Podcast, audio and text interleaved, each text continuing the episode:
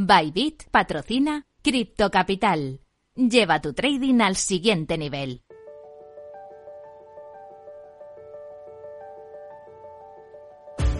En Capital Radio, Cripto Capital, con Sergio Fernández.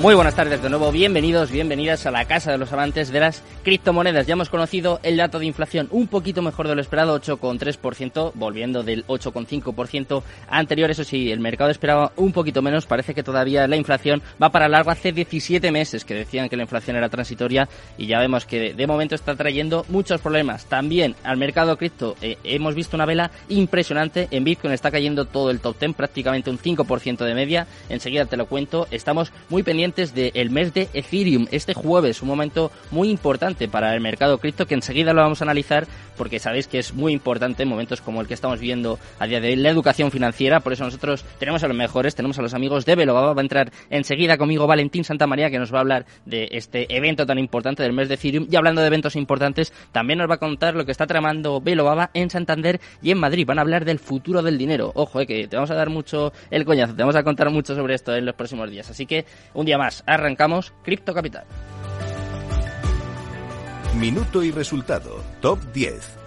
Empezamos viendo cómo está el mercado cripto en estos momentos y arrancamos con Bitcoin que se deja un 4,13% en las últimas 24 horas, está en 21.434 dólares. En segundo lugar, Ethereum también cayendo 7,65% abajo, fuerte caída hoy hasta los 1.615 dólares. En tercer lugar, Tether, vamos ya con las stablecoins, está totalmente plana, no le afecta nada, Tether 0,00% y clavada en el dólar. Cuarto lugar para USD Coin 0,01% bajo hasta los 0,99 dólares. Vamos en quinto lugar con Binance, también en negativo, se deja un 4,63 3% hasta los 284,16 dólares. En sexto lugar vemos a su stablecoin Binance USD también en negativo, se deja un 0,03% hasta los 0,99 dólares. En séptimo lugar Ripple también en negativo, 3,93% bajo hasta los 0,34 dólares. Cardano 7,69% bajo, la que más cae dentro del top 10 hasta los 0,47 dólares. En noveno lugar Solana también cayendo 5,74% hasta los 35,72 dólares y cerrando el top 10 vemos hoy también a Polkadot se deja un 7, 91% hasta los 7,37 dólares. Así está el mercado cripto. Parece que no le ha sentado muy bien este dato de inflación en Estados Unidos. Vamos a contarte ahora las noticias más importantes de las últimas horas. Vamos con las cripto noticias.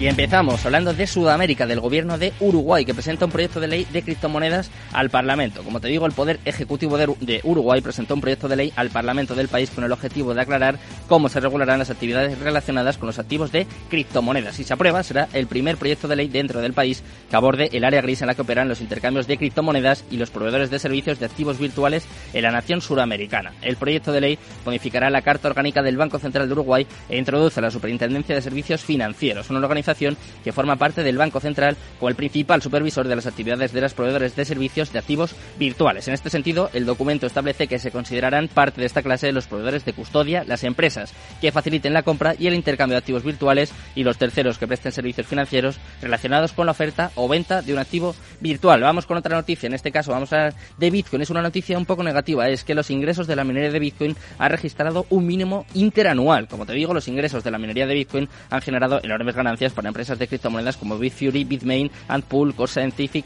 Marathon Digital Holdings y Riot Blockchain a lo largo de los años. Sin embargo, en los últimos cuatro meses, es decir, a partir de mayo, cuando los precios de los activos digitales alcanzaron nuevos mínimos impulsados por el colapso de la stablecoin de Terra, de UST, los ingresos mineros han estado en una espiral descendente. De hecho, a pesar de un aumento del 10% en los ingresos de 597,35 millones de dólares en julio a aproximadamente 657 millones de dólares en agosto, según los datos de Biblock basados en Coinmetrics, los ingresos de criptomonedas más grandes por capitalización de mercado se mantuvieron muy por debajo del umbral de los mil millones de dólares a los que los mineros se acostumbraron en 2021. Y hablando de mínimos, vamos a hablar del número de compradores de Board Ape Jazz Club que han caído, ojo, un 90%. ¿eh? Como te digo, Board Ape Jazz Club experimentó una disminución significativa en los compradores únicos durante el mes de agosto, principalmente debido a la disminución de la rentabilidad en la tenencia de tokens no fungibles. Desafortunadamente, el sentimiento negativo del mercado que afectó a las ventas del mercado global de NFTs y a los compradores únicos ha sido perjudicial para la suerte de una de las colecciones más populares en el espacio en la actualidad. Para que se hagan una idea, vamos con los datos. A lo largo de agosto, Board Ape Jack Club solo vio 263, ojo, compradores únicos. Este fue el número más bajo de nuevos compradores en 2022, así como el mínimo de los últimos 16 meses. Así está el mercado, así están las noticias. Como veis, no traemos noticias muy buenas, pero eso sí, te traigo una buena noticia. Vamos a aprender, vamos a hablar de educación financiera con Belobaba.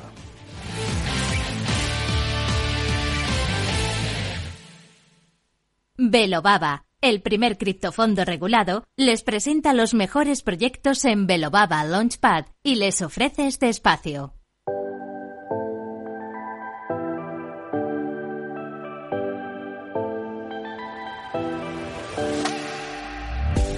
Pues ya estamos por aquí, como todos los martes, con nuestra sección preferida, la sección en la que aprendemos juntos, aprendemos junto a grandes profesionales. Yo tengo conmigo a Valentín Santamaría, ¿qué tal? Hola, muy buenas tardes, Sergio. Muy buenas, Valentín. Se me hace raro, ¿eh? Después de vernos en persona, ahora otra vez hablar por así por teléfono, por Zoom, dices. Sí, pero bueno, nos quitamos esa espinita, hombre. Eso sí, ya nos pusimos cara. Eso sí, ya nos hemos visto. Eh, estaba hablando, Valentín, de los eventos, las fechas tan importantes que tenemos en, en las próximas semanas. Estábamos muy pendientes hoy del dato de inflación. Parece que ha afectado de una forma bastante negativa al mercado cripto. Está cayendo prácticamente todo, pero es que este jueves tenemos una cita. Eh, hay gente que dice que es de las más importantes de la historia del mundo cripto, el mes de Ethereum. Si quieres, cuéntanos un poquito en qué va a consistir y sobre todo si es cierto que puede llegar a tener o no tanta trascendencia. Eh, sí, a ver, es una cita muy importante, Sergio, porque a ninguno de los que estamos aquí, llevemos seis, llevemos diez, llevemos ocho, llevemos cuatro, llevemos un año, nos hemos enfrentado a este reto, ¿no? Nos hemos enfrentado a, a, vivir en directo la fusión de una red, a pasar de un protocolo de consenso a otro, mientras esa red está en marcha. Y esto siempre lo comparo cuando hablo con, con nuestros alumnos o cuando das charlas en algún sitio, pues lo comparas a, a cuando quieres cambiar eh, la puerta de un coche cuando está en marcha. Lo puedes hacer, pero el riesgo es bastante eh, fuerte, ¿no? Y, pero se puede conseguir. Y esto es un poco lo que vamos a vivir ese día. Es un día muy especial porque, como te digo, no lo hemos visto nunca, no podemos sacar ninguna. Hay muchas hipótesis, conclusiones ninguna. Eh, lo que debemos hacer es estar muy pendientes de lo que sucede también on-chain, es decir, dentro de la red, hmm. lo que sucede con los bloques, lo que sucede con esa minería, con el paso de esa minería de Proof of Work a Proof of Stake eh, y lo que sucede también pues con las transacciones y, bueno, que todo fluya bien, ¿vale? Lo más importante es que las arterias, eh, todo el sistema eh, cardiovascular de Ethereum, por hablarlo de alguna manera, funcione correctamente durante todo ese proceso. Habrá habrá algún tipo de, bueno, de fallo, habrá algún tipo de nervio, seguro, pero cuenta que esto ya se viene haciendo desde hace tiempo, Sergio, se viene probando en la Bitcoin Chain, eh, es decir, no es un cambio que se está haciendo a la ligera, sino que viene porque ya se están haciendo muchas pruebas fuera de la red para que la red no corra ningún tipo de peligro en cuanto a seguridad. Hmm. Y fruto de todas esas pruebas, de todo ese trabajo que se viene haciendo de tantos años, ya eh, se puede dar este paso hacia, hacer en un entorno y una situación real esta fusión.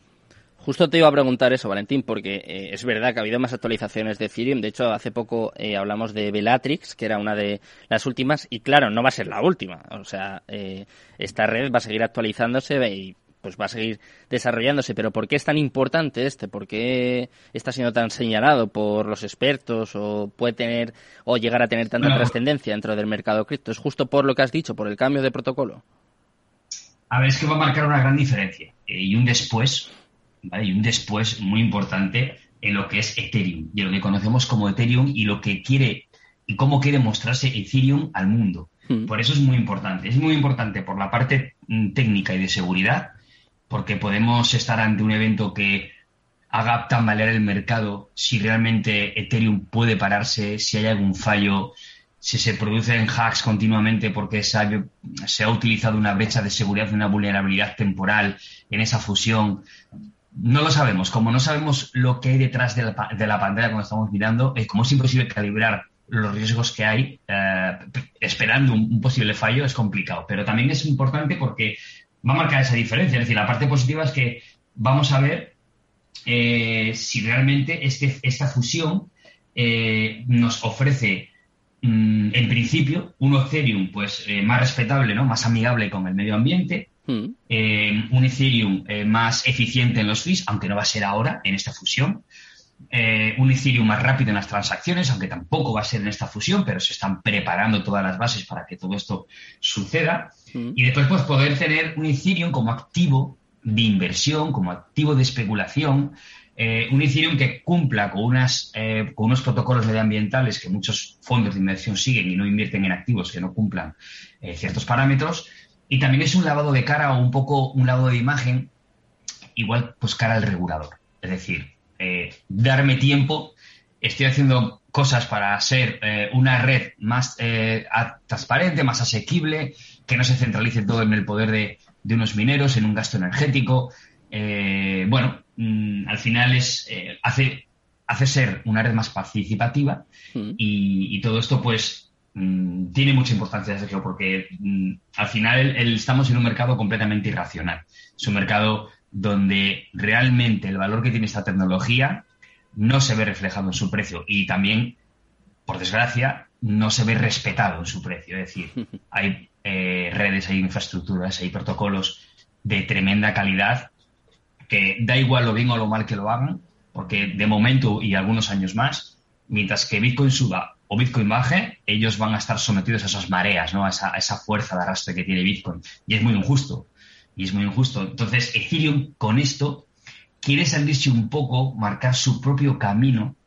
Eh, ya tiene desarrolladores, ya tiene muchos protocolos, tiene una grandísima comunidad, ah, tiene a medio planeta pendiente de este evento. Por lo tanto, es un paso importante en cuanto que si sale bien, va a gozar de la confianza de todo el ecosistema y de toda la eh, y de todos los ojos tradicionales de fuera que están mirándolo, para que lo tengamos muy en cuenta como un activo, eh, vayamos a hablarlo como tipo Bitcoin, es decir, un activo que te da seguridad y tranquilidad en cuanto a que está sobre algo muy fuerte, eh, que está respaldado fundamentalmente por unos fundamentales muy fuertes y que técnicamente el proyecto tendrá un gran futuro, porque si esta fusión se produce bien, eh, no, no cabe duda de que los desarrolladores y toda, toda la gente que está trabajando en el código y toda la gente que está trabajando en que esto sea real, eh, se están colgando una medalla espectacular, ¿no? Es decir, este, aquí todo el mundo después querrá también desarrollar, hacer sus...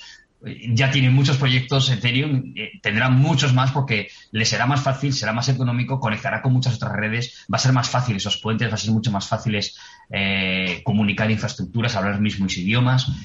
Por lo tanto, se ve un futuro brillante, de verdad. Mm, eh, a ver, para intentar contextualizar de alguna forma o extrapolarlo a algo que sea comparable, a mí me ha venido a la cabeza, Valentín, la actualización que tuvo lugar el año pasado en Cardano, justo implementada en los Smart Contracts, era la actualización de Alonso, si no me equivoco, y me acuerdo que ahí Cardano estaba en todos lados, eh, no paraba de escucharse, parecía que iba a subir muchísimo, incluso gente que yo creo que no está muy acostumbrada al mundo cripto, que no tenía mucha idea, eh, apostó de alguna forma, invirtió en Cardano y eso no salió del todo bien. Eh, ¿Crees que puede llegar a suceder algo parecido? Que, eh, o sea, a ver, obviamente Ethereum eh, comparado con Cardano pues no tiene nada que ver, pero ¿crees que es positivo que haya tanto bombo que luego esto puede hacer, pues no sé, que haya una decepción y que, tumbe el precio, que tumbe el mercado? bueno, mm, por pensar si esto Sale bien, si esto sale bien, Sergio, Ethereum puede pasar a tener el estandarte, un, un estandarte de activo monetario. Y, también tenemos que prestar atención con lo que van sucediendo con las L2, esas L2 que están trabajando también para, en, su día, acoplarse a Ethereum y funcionar como si fuesen solo una red, no dos redes eh, o dos capas diferentes, sino todo en una red para converger todas las transacciones, para sí que dotar de velocidad, eficiencia, eh, operatividad a todo lo que se hace en Ethereum. Entonces, esto puede ser bastante fuerte para el precio. Después, expectativas de precio. Yo creo que el precio ya se ha descontado prácticamente un poco a lo que puede pasar en cuanto a Ethereum. No, no se ha descontado un escenario maravilloso y bueno en el que todo sale bien y tampoco se ha descontado un escenario negativo y pesimista en el que todo sale mal. Se ha descontado un escenario donde todos más o menos calibramos lo que pueda pasar con Ethereum, ¿no? Que pueda ser que va a salir más o menos bien, que no va a haber grandes problemas y que Ethereum va a seguir su camino. Entonces, de ahí esa subida que vimos en los últimos 20 días de Ethereum recuperándose eh, desde los 1.200, 1.300 dólares, 1.150 dólares, casi mm. hasta los 2.000 que volvió a llegar otra vez. Ahí hemos visto un poco que el sentimiento del mercado hacia el MERS es positivo, que todos damos por bueno que va a suceder bien, pero eh, aquí me pasa un poco como todo, es decir, mm, cuando hablamos de, esto del MERS, de fusiones, cuando hablamos de lo que puede pasar, lo que no puede pasar, me recuerda mucho a como hace años, hace 2006, 2007, 2008, estaba Fernando Alonso ganando la Fórmula 1 y estaba siendo campeón del mundo. Es decir, todos éramos eh, expertos en qué tipo de ruedas había que llevar, qué tipo, si llovía, quién iba a conducir mejor, uh, dónde eh, había más graining. Eh, me recuerda un poco a todo esto, ¿no? Porque al final intentamos ser un poco, intentamos acaparar unas virtudes o bondades que muchos no tenemos y lo que yo recomiendo sobre todo es no sobreoperar Ethereum en estos momentos, dejar esta semana tranquilo este activo, hmm. ni hacer pools en DeFi, ni trabajar el trading en cortos, ni apalancarse en el trading con Ethereum, porque creo que estás cometiendo un grave error. Y es el primero, no disfrutar del mes, de qué va sucediendo, de entenderlo, de leer esos datos on-chain más que la gráfica, de leer artículos, de estar muy al día en comunidades, de ver algún evento en directo que se esté sucediendo por las comunidades. Y después estás cometiendo el error de trabajar sobre un activo en el que ahora mismo eh, los fundamentales y cualquier tipo de línea que puedas trazar carece de sentido por la importancia que tiene eh, la fusión o el, evento que se está produciendo. Hmm. Y esto también nos dejó de experiencia Cardano. ¿vale? Cardano nos dejó esa experiencia, aunque me sorprendió porque tanto Cardano como Polkadot considero que son dos proyectos de la tercera generación de tokens o criptomonedas que, que estamos viviendo, que son estos que ya nacen con la lección aprendida de los errores de la generación 1, de la generación 2 en cuanto a escalabilidad, seguridad, transacciones, muchos errores que no se que no se llegaron a definir bien en su momento y que luego hay que corregirlos en marcha, ¿no? Como se suele decir. Hmm. Y ellos ya ya participaron de Ethereum y, ya corrigieron bastantes de esos errores ellos. Entonces me sorprendió que, la, el precio no, respetase un poco esa actualización que fue tan importante para la red de Cardano. Hmm, pues, eh, Valentina, hablando de eventos importantes, sé que tú estás en Santander, sé que tenéis preparado un evento en Santander, también aquí en Madrid, si no me equivoco, eh, dentro de un mes más o menos. Eh, cuéntanos, cuéntanos, ¿qué estáis, qué estáis organizando otra vez en Belobaba? Que es que no paráis, ¿eh? Hablaba ayer con Pau, esto es un no parar el futuro no, del no podemos parar porque es que nos lo pide la industria, nos lo pide la gente, los clientes, eh, nos lo piden los alumnos. Al final, nosotros también lo vemos. Es decir, hemos estado en un mercado doloroso, hmm. desde enero hasta hoy, tremendamente doloroso, pero es que la industria no para. Y eso es maravilloso. Es, la industria no para. Barcelona, el Ethereum de Barcelona, hmm. Avalanche en Barcelona, eh, todo lo que se ha estado haciendo también en Madrid, lo que se ha hecho en Portugal, eh, Berlín. Eh, lo que se viene, o sea, es que la industria no para, el talento no para de trabajar y nosotros tenemos que ser también o predicar con el ejemplo y no podemos ser menos que hemos montado dos eventos, tenemos un tour muy interesante, también iremos a Dubái, iremos a Emiratos, iremos a, otras partes de Europa. Hemos montado un tour muy interesante para hablar de la evolución del dinero. ¿vale? Aquí no vamos a hablar de blockchain, no vamos a hablar de Bitcoin, no vamos a hablar de Ethereum, no vamos a hablar de... No vamos a intentar eh, defender ningún tipo de postura, vamos a ser completamente neutrales y asépticos como es esta tecnología. Eh, y lo que sí que queremos mostrar al mundo, llevando a emprendedores a estos eventos, que son los que realmente están trabajando en proyectos que sí, que ya capitalizan, que ya facturan, que ya ofrecen un servicio y un producto, para que la gente entienda que detrás de un token, de una criptomoneda, de la burbuja, de la especulación, de si sube, de si baja, de todo lo que podamos leer o escuchar, eh, detrás hay una tecnología que está construyendo eh, los caminos que las generaciones que vienen detrás nuestro los van a tomar con adopción con gran fuerza, ¿no? Y vamos a, van a ser unos eventos muy bonitos. El de Santander es en el Palacio de la Magdalena, un sitio, un paraje incomparable, eh, donde vamos a estar durante dos horas hablando sobre el futuro del dinero. Vamos a estar también poniendo además ejemplos prácticos de cómo es este futuro del dinero. Vamos a ver un banco tradicional dentro de las finanzas, cómo se replica un banco normal, vamos a ver los flujos, los flujos de membresías o de cajas, eh, y vamos a también a escuchar a diferentes ponentes que tenemos eh, sobre estas preguntas que les haremos sobre eh, esta evolución del dinero, ¿vale? Desde la peseta, no vamos a irnos al trueque, ¿no? Pero desde la peseta hasta el día de hoy, que va a ser muy interesante y, creo que va a merecer mucho la pena. Ya el evento de Madrid, el 27, el de Santander es el 24 de septiembre, el de Madrid es el 24 el 27 de octubre. El evento de Madrid va a ser un evento de, la jornada, de jornada completa. Aquí sí que vamos a mezclar esta divulgación eh, ante personas que trabajan en gestión, en banca privada, en grandes aseguradoras. Va un poco orientados a ello esta conversación de la mañana. Y por la tarde ya tomaremos un poco más la parte académica, más coloquial, más con la gente de la calle, para, eh, desde la educación, también intentar explicarles sobre esta evolución del dinero, ¿no? Y, lo estamos haciendo con mucha ilusión, de verdad, Sergio. Me lo imagino, ¿eh? ya sé que todo, todo lo hacéis así, no hacéis las cosas a medias. Y me ha parecido muy interesante una cosa en la que quiero hacer hincapié, y es que, claro, has hablado de muchos eventos que ha habido en los, en los últimos meses, en, en las últimas semanas, incluso va a haber muchos de aquí a final de año, seguro que el año que viene también pero me llama la atención que vosotros huís un poco de la especulación y os centráis en la divulgación, en la educación, la formación. Eh, empecé ya así esta temporada, que yo creo que hay que empezar a leer más libros y dejarse un poco, dejar un poco los lambos al lado. Eh, no sé qué, piensas tú, si es quizá lo que os diferencia de, otros eventos. A ver, especular lo hace hasta mi hija. Especula. o sea, cualquier persona especula, es que eso es innato en el ser humano. Hmm. Lo que no hay es la otra parte es tanto la parte más de divulgación, de educación y formación. ¿Qué penaliza? Que esta parte no vende, no es atractiva, no acaparas un gran aforo de personas, no vas a crear un gran FOMO alrededor tuyo porque al final es un evento que muchos se pueden tildar de, jo, qué rollo, o que me van a contar aquí, pero para nada. Es un evento tremendamente educativo, formativo, queremos seguir en esa línea porque nosotros como fondo de inversión somos especuladores, somos agresivos, cuando tenemos que con el mercado eh, sin contemplaciones vamos a ir a por él porque él tampoco tiene contemplaciones con nosotros.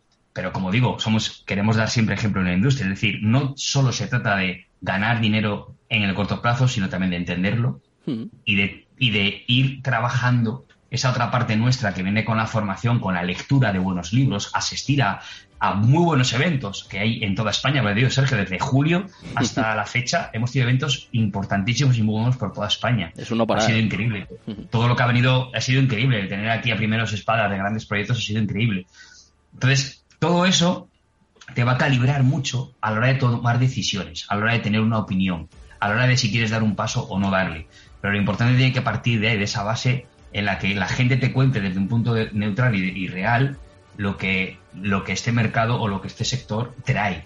Nosotros nos enfocamos mucho más como fondo en una visión más a largo plazo, en estar dentro de posibles unicornios que son proyectos muy fuertes, que vienen con una tecnología muy fuerte, pero que todo está por ver, hmm. a decir a cualquier persona, oye, eh, compra barato y vende caros, que ya lo sabe. eso, eso ya lo sabe, no tenemos que hacer ese tipo de eventos. Pues si te parece, Valentín, eh, vamos a terminar con esto, vamos a dejarlo esto como un aperitivo, además hasta ahora, eh, que seguro que hay alguno que viendo, y vamos a seguir hablando largo y tendido sobre vuestro evento. Eh, muchas gracias, enhorabuena, como siempre, por vuestras iniciativas y nos vemos la semana que viene.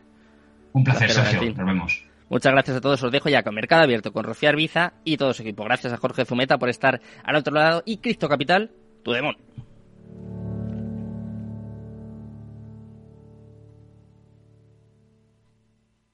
Este espacio ha sido ofrecido por Velobaba, el primer criptofondo regulado. Un buen hogareño sabe que como en casa, en ningún sitio. Y que con My Home tiene un seguro de hogar, una alarma de Securitas Direct y financiación para instalar paneles solares EDP. hogar, dulce hogar. Infórmate en caixabank.es. CaixaBank. Capital Radio Madrid, 103.2. Nueva frecuencia, nuevo sonido. Valor Salud, tiempo de salud. Su actualidad, sus personas, sus empresas. Todos los viernes a las 10 de la mañana en Capital Radio, con Francisco García Cabello.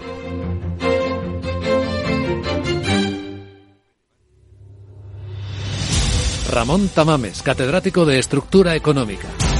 Si es que está escrito desde el Génesis, capítulo 42, el sueño de Faraón que interpreta José, los siete años de bonanza y los siete años de crisis, las vacas que salen del Nilo, etc.